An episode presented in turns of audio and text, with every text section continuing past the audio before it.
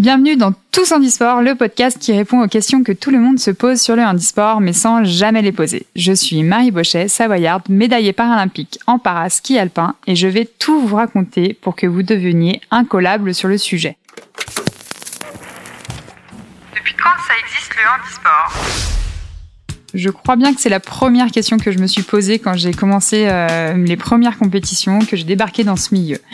Alors, avant de rentrer dans le vif du sujet, je suis allée vous voir tester vos connaissances.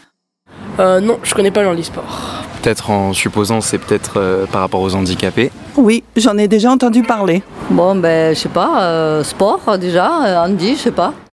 Vous ne m'avez pas semblé bien au point sur la chronologie du mouvement. je pense que c'est assez récent, malheureusement. je vous dirais une quarantaine d'années.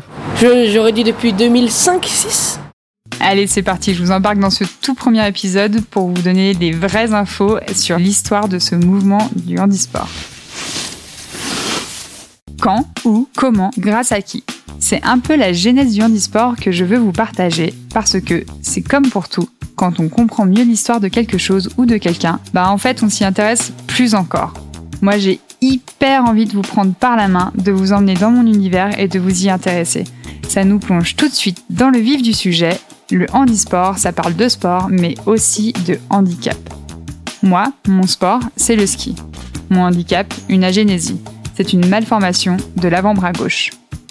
Handicap, à la base, ça vient de l'anglais hand in cap, qui veut dire la main dans le chapeau. Au XVIe siècle, les Anglais avaient inventé un jeu d'échange d'objets un peu complexe et l'arbitre évaluait les objets pour que les échanges soient équitables. Et évidemment, sans surprise, quand tu te retrouvais à tirer le mauvais lot, on appelait ça le handicap.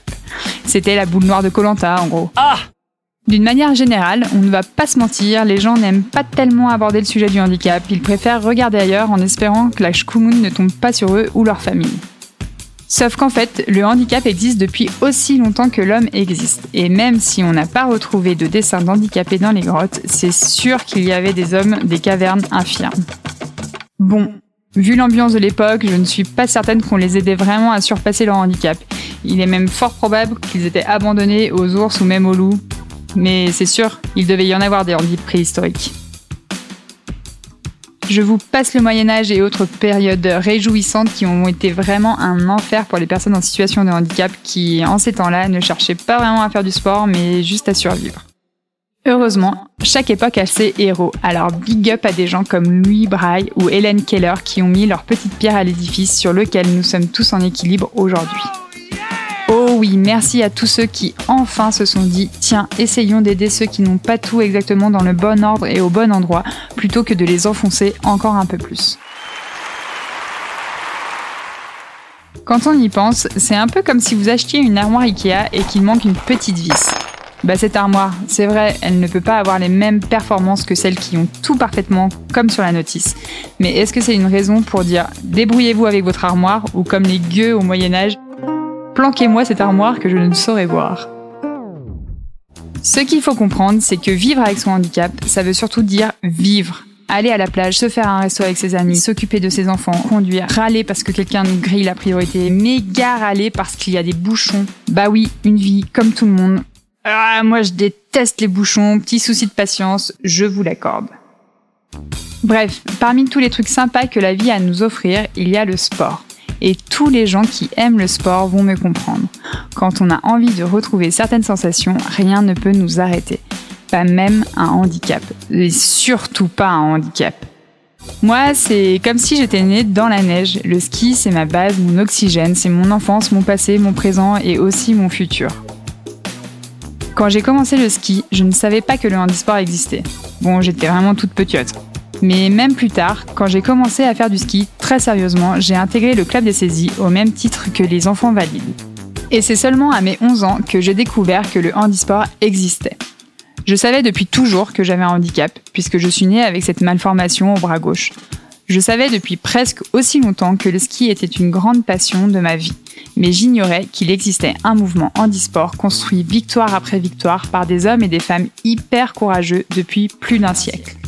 Oui, parce qu'avant d'en arriver là où nous en sommes en 2021, il a fallu démocratiser le handisport et ça n'a pas été tout chousse.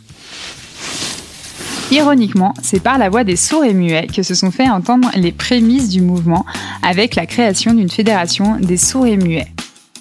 Je vous propose un bond de 100 ans. Nous sommes en 1924 à Paris et en prélude des Jeux olympiques ont lieu les tout premiers Jeux mondiaux silencieux, connus sous le nom de Silent Game ou Deaflympics avec 148 athlètes de 7 pays différents. Pour la petite histoire, les Français raflent la quasi-totalité des médailles. Ce qui, on ne va pas se mentir, ne se reproduira jamais dans de telles proportions. Après, vous vous doutez qu'il a fallu encore pas mal de péripéties et la volonté forcenée des quelques-uns pour qu'on en arrive enfin à avoir une fédération qui représente tous les sports et tous les handicaps. Parmi ceux qui ont vraiment joué un rôle majeur, il y a Philippe Berthe. Il revient en héros de la Deuxième Guerre mondiale, mais comme beaucoup, il est infirme. Amputé d'une jambe, il décide que le sport sera son salut.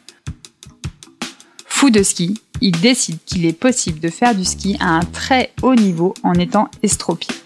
Le gars ne lâche rien, jamais. En 54, il crée la fondation de l'Amicale sportive des mutilés de France, la SMF, avec 11 disciplines sportives présentes.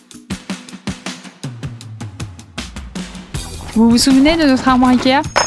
Eh bien, il peut manquer des vis, mais aussi des tiroirs, des portes, des étagères montées à l'envers. Tout est envisageable. C'est ça le handisport. Bon, je vous expliquerai quand même plus tard le casse-tête des catégories. Mais là, on est dans les années 60 et tout devient enfin possible. Le nom évolue et ça devient la Fédération française des handicapés physiques, la FFSHP. Quelques années plus tard, ils se disent que ça fait quand même beaucoup de lettres, et moi aussi en vous le disant. ils n'ont pas tort. Et donc, ça devient la Fédération française handisport, la FFH, la classe. Ce qui est sûr, c'est que la FFH pousse à la créativité. Autant chez les valides, il y a une liste de sports et de sportifs qui rentrent dans les cases du sport qu'ils ont choisi, simple, presque ennuyeux. Autant avec le handisport, tout est en perpétuelle création. Il existe autant de handicaps que d'individus, et c'est tout autant de sports à adapter, à réinventer ou à créer en permanence. C'est intense, c'est pas toujours simple, mais c'est quand même hyper fun. Tout d'un coup, ton armoire Ikea, au lieu de pouvoir être peinte avec quelques couleurs bien définies depuis longtemps, les cases des sportifs valides, elle a accès à des dizaines et des dizaines de couleurs, de textures et de mélanges possibles selon sa vis ou son tiroir manquant. Le handisport, ça donne un peu l'impression que c'est Picasso qui l'a customisé l'armoire. Grâce à la FFH, vous pouvez assister à un match de Torball, un sport hallucinant où tout est basé sur Louis, l'oreille. Hein. Pas un mec qui s'appelle Louis et qui serait de toutes les parties. Donc le Torball, c'est deux équipes, une balle, des ficelles sonores disposées à 40 cm du sol et des athlètes qui n'ont pas le droit de parler mais qui doivent s'écouter pour gagner. Les joueurs sont non-voyants, mais il faut le voir pour le croire. C'est intense, c'est exaltant, et c'est ça aussi le handisport. Et la boccia, vous connaissez? C'est un nom de cocktail brésilien, mais en fait c'est la cousine de la pétanque. Ça joue en intérieur avec des balles en cuir, et c'est vraiment chouette. On n'est pas si loin du Quidditch d'Harry Potter, non? Oh, Harry Potter Pour les sports les plus populaires comme le football, le rugby ou le basket, on a créé des catégories selon les handicaps. En fauteuil électrique, en fauteuil manuel pour les malmarchants. Pour tous ces sports, c'est à la fois un spectacle sportif de très haut niveau et une aventure humaine hors du commun. On a parlé de handicap, on a parlé de sport, et à travers ce petit voyage ensemble, j'espère avoir réussi à mieux vous faire connaître le monde du handisport. Vous aurez compris, en tout cas, que le handisport est un monde multiple, riche et coloré. C'est un monde particulier, c'est vrai, mais pas un monde à part. L'implication et les émotions liées au sport sont les mêmes que l'on soit valide ou non. La FFH est le fruit d'un long parcours et d'une très belle histoire, et que ce soit les adhérents, les athlètes de haut niveau, les spectateurs, et maintenant vous qui m'écoutez, nous sommes tous liés par cette histoire. Oh là là, beaucoup trop d'amour dans ce podcast, non? Merci à la Fédération française handisport et à la Société Générale. Si cet épisode vous a plu, n'hésitez pas à mettre des petites étoiles, vous savez, comme celles qu'on gagne quand on fait du ski, et des petits commentaires. Je vous dis à dans 15 jours pour répondre à une nouvelle question que tout le monde se pose sur le handisport.